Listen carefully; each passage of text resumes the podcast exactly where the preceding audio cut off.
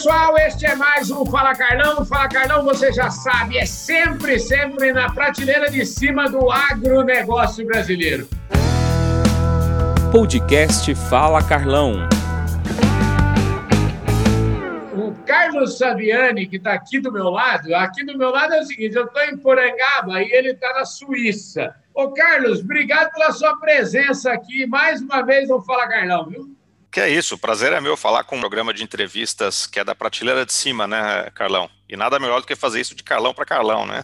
Pois é, rapaz. O Carlos Samiani, ele é o líder global de sustentabilidade da DSM. A DSM que tem a sede aí na Suíça. Qual que é a cidade que você está hoje, Carlos? A cidade nossa do escritório chama-se Kaiser-Aust. E você mora nessa cidade ou você mora numa outra cidade? Eu moro numa cidadezinha do lado, chama Pratteln.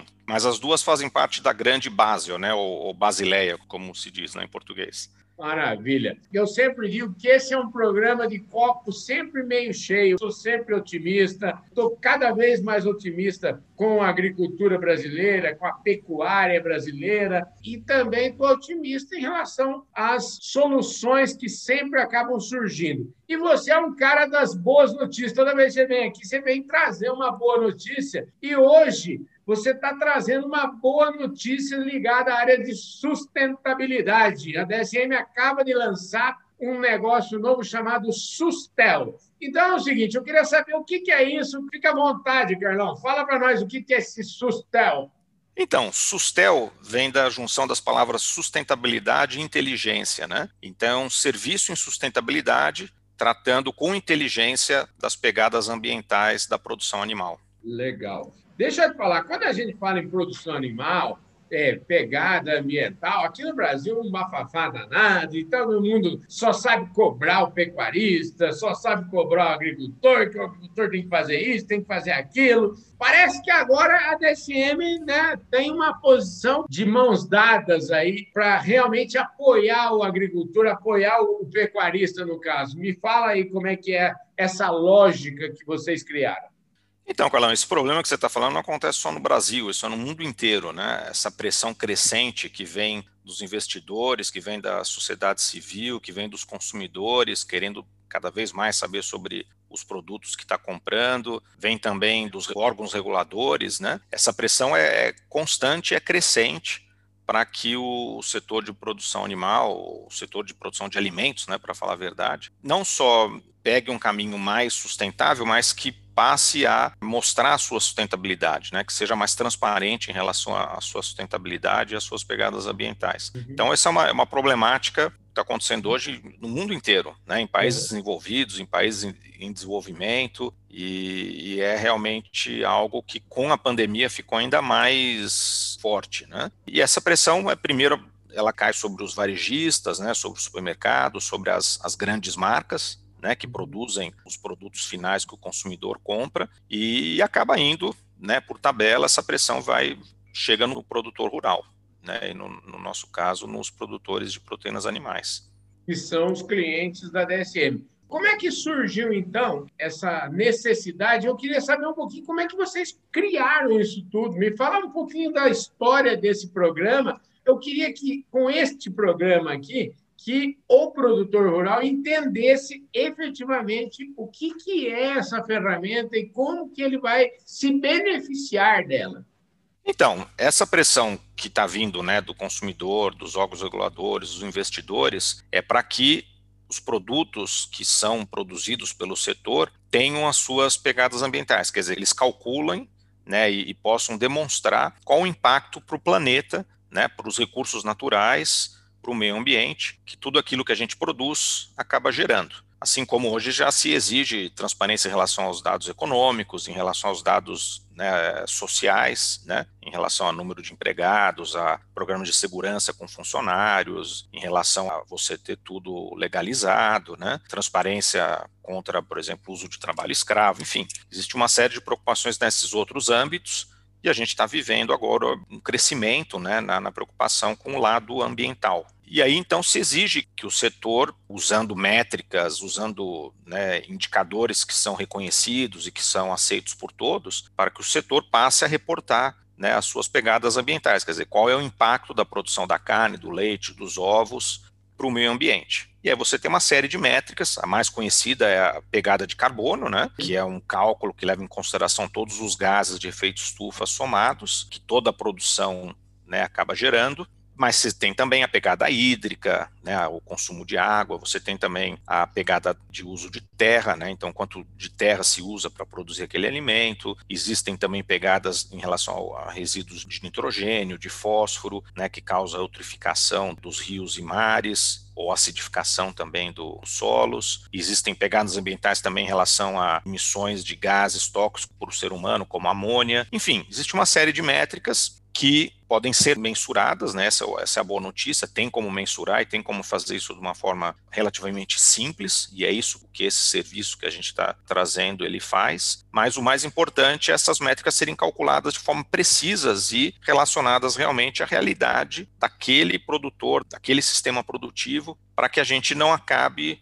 sendo taxado de, né, de inimigos do meio ambiente, porque está se usando médias globais. Né? Então, o que acaba acontecendo hoje? Como muitos poucos produtores, muitas poucas cadeias produtivas mensuram essas pegadas ambientais e reportam essas pegadas ambientais de uma forma mais precisa, quem ataca o setor, né, ou quem quer criticar o setor de proteínas animais, usa médias mundiais. Né? É a mesma forma que eu pegar, sei lá, a emissão média de todos os carros do mundo Uhum. Né, e falar, Carlão, você é péssimo, você é um péssimo cidadão, você está poluindo aí Porangaba, né, com o teu Fusquinha que emite, né, tem uma, uma, emissão de X toneladas de carbono por ano, sendo que essa X toneladas de carbono por ano é uma média do mundo, que leva em consideração, por exemplo, um monte de carro é, super poluidor que tem na Índia ou na China, porque uhum. lá eles não têm tanto controle sobre as emissões. Então não é justo, né? Você, Carlão, o que, que você vai querer fazer? Não, não, peraí, meu Fusquinha aqui não, não, tem essa emissão toda.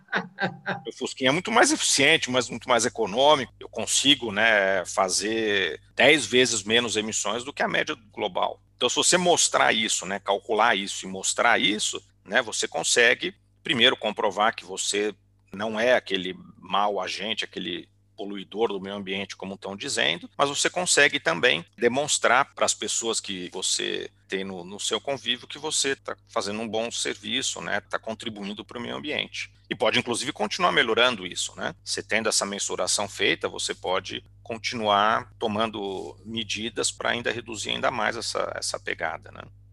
É isso que eu ia te perguntar, porque você começa a medir, você começa, vamos dizer assim, a poder administrar. Tem uma frase célebre que quem não mede não administra, né? Você quer emagrecer, mas você não pesa, você não sabe como é que está a sua situação, ou seja, você não vai conseguir fazer. No fim do dia, né, você pega uma empresa como a DSM, que é uma empresa cujo produtor rural é o foco, né? Vocês vendem para o produtor rural. Essas medições também estão ajudando a DSM a fazer produtos melhores, produtos que impactem menos. Como é que amarra tudo isso? Então, excelente pergunta, Carlão. A DSM, na verdade, já vem sendo questionada sobre esses índices há, há, mais de 20 anos, né? E a DSM, como uma empresa química, ela tomou a liderança nesse quesito, graças a um CEO que a gente teve, né? um, um presidente uhum. mundial visionário que a gente teve, que se aposentou no passado, e a empresa se aprofundou muito nesse tema.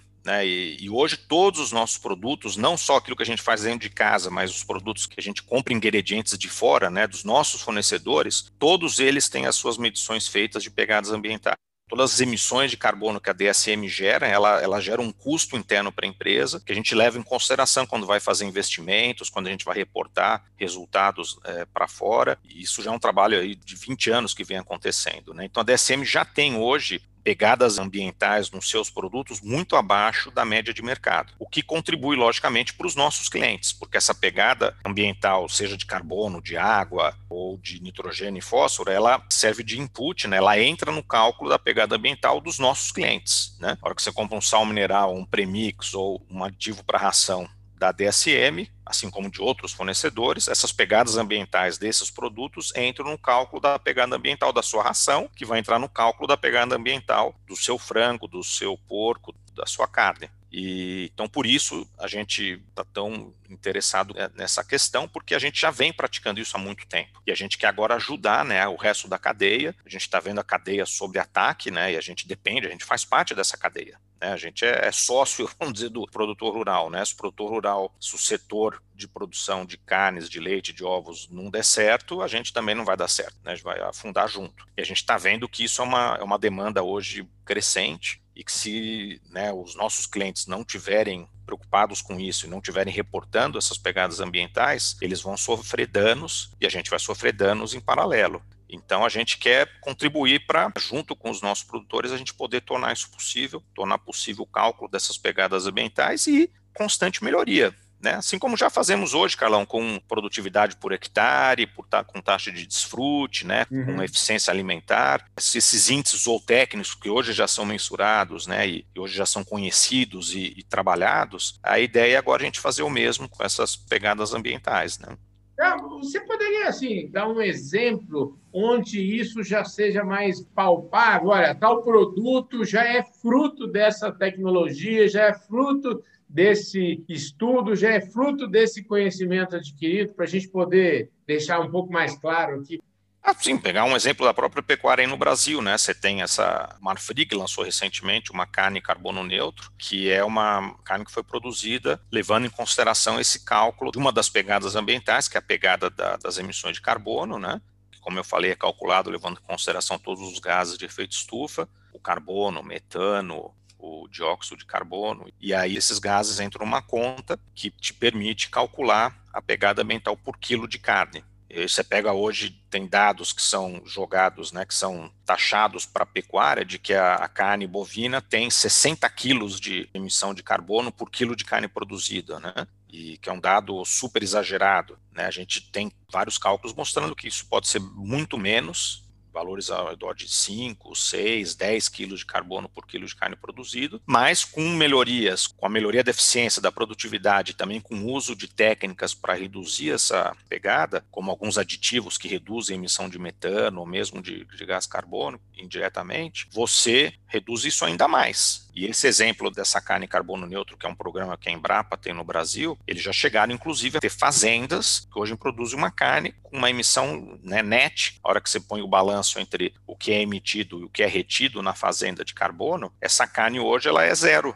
é uma carne neutra em relação à emissão de carbono. E é lógico que não é todo produtor vai conseguir chegar nisso, né, esses são casos bem é, extremos, né? Hoje é praticamente um nicho, né? Quem consegue produzir uma carne carbono neutro, uhum. mas você já consegue hoje, né? Mensurando as emissões de carbono e, e adotando algumas medidas que muitas vezes também trazem melhoria de produtividade, de lucratividade, você já consegue reduzir muito a tua pegada de carbono. Com certeza muito abaixo do que é, muitos compradores lá fora, muitos investidores, muitas ONGs acham que você tem, né? Como toda tecnologia, né, Sabiana? A impressão que dá é que ah, muitas vezes aquilo que ainda é um nicho hoje, daqui a alguns anos, vai ser uma realidade muito mais ampla, muito maior, né? Não, sem dúvida, já está se tornando, né? Você vê aí hoje várias empresas se comprometendo em medir as suas pegadas ambientais, não só em medir, mas também se comprometendo a reduzi-las, né? Então uhum. você deve ter visto aí não só a Marfrig, mas a JBS também recentemente anunciando, né? A Nestlé também no leite, anunciando metas de redução das emissões de carbono, e quando eles fazem isso, não é só para as emissões do frigorífico, do laticínio, uhum. mas é também as emissões das fazendas, Uhum. Né, porque essas emissões entram na conta do produto final deles, né, aquela picanha que a JBS vende lá no supermercado, a pegada ambiental daquela picanha leva em consideração, vai junto ali a pegada ambiental da fazenda que produziu aquele animal. Né? Aliás, é a maior parte. Uhum. Hoje, qualquer proteína animal que você pegar, Carlão, entre 60% e 80% da pegada ambiental vem da fazenda. Né? Uhum. Aquilo que acontece no campo. Por isso a importância, então, de se mensurar né, isso no campo. E é onde é mais difícil, né? Uma uhum. variabilidade enorme no uso de recursos naturais, no uso de recursos de matérias-primas. Então, você precisa realmente mensurar essa pegada mental de uma forma precisa com os dados específicos daquela fazenda.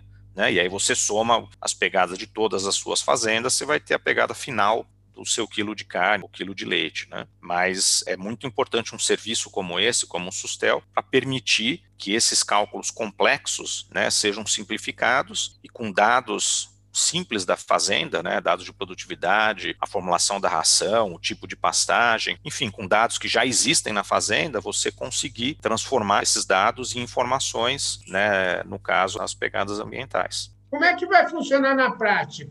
Então, na prática é assim, a gente vai, sei lá, uma empresa integradora de frangos, uma grande integradora de suínos, ou um grande frigorífico no caso da carne, um grande laticínio no caso do leite, a gente vai trabalhar junto com eles, em parceria com eles, para coletar os dados de todas as fazendas, dos fornecedores, muitas vezes esses dados já existem, né, que são dados que são usados para outros fins, como cálculos de produtividade e tudo isso, e aí, de posse desses dados, o Sustel vai calcular as pegadas ambientais dessas fazendas, e aí no total das fazendas do sistema produtivo dessa empresa inteira, e aí é, fazer uma análise comparando essas pegadas ambientais, como a gente fala em inglês, benchmarks, né, ou com médias né, nacionais ou mesmo internacionais, para então a gente poder identificar onde é que tá, as coisas estão boas, onde é que não estão tão boas, onde é que pode melhorar, quais as oportunidades né, para reduzir essas pegadas, e aí entregar um plano para a empresa mostrando né, onde as pegadas estão hoje né, a pegada de carbono, a pegada hídrica, são 16 pegadas diferentes. Então, onde que estão essas pegadas todas? E aí dá um plano com sugestões para melhorias, né? Onde que pode se reduzir essas pegadas, onde que elas podem é, ser melhoradas e como fazer isso, né? Que intervenções, que soluções podem ser usadas para melhorar isso? Não só soluções da DSM, mas soluções inclusive em outras áreas tecnológicas. E aí o mais legal do Sustel, desse serviço, é que ele permite você simular o que vai acontecer com essas fazendas e com o seu sistema produtivo se você implementar essas soluções. Então, se eu, sei lá, implementar uma troca nas minhas rações, se eu implementar uma adoção de um novo sistema de manejo, o que, que vai acontecer com as minhas pegadas ambientais? Você consegue simular isso. Antes até de você implementar a solução, você já saber para onde que suas pegadas ambientais vão caminhar, né, e o quanto que elas vão reduzir além de ser uma coisa boa para o meio ambiente, enfim, para a gente, vamos dizer assim, melhorar de uma maneira científica, medir de uma maneira científica o real impacto, me parece que esse Sustel também pode acabar ajudando, inclusive, na gestão do negócio, fazendo com que o negócio fique mais eficiente. Exatamente. Muitas vezes, na fase piloto, que a gente já faz há um ano com vários clientes, a gente notou inclusive isso, que muitas vezes há um incremento na produtividade, na eficiência e até na lucratividade é o melhor dos mundos, né? Que é um ganha-ganha para as empresas, para a lucratividade e para o planeta, né? Show de bola. Ô, Carlos, é o seguinte, você fala para o povo do Brasil aqui, eu já andei falando aqui com o Juliano, ó, eu quero conversar com esse tema aqui, mas quero saber resultado aqui para mostrar para o produtor, viu, Sabiano? Não, com certeza. E a gente já tem alguns, alguns pilotos, como eu falei, com resultados, e a gente quer agora levar isso para o Brasil e começar a gerar resultados também dentro do Brasil.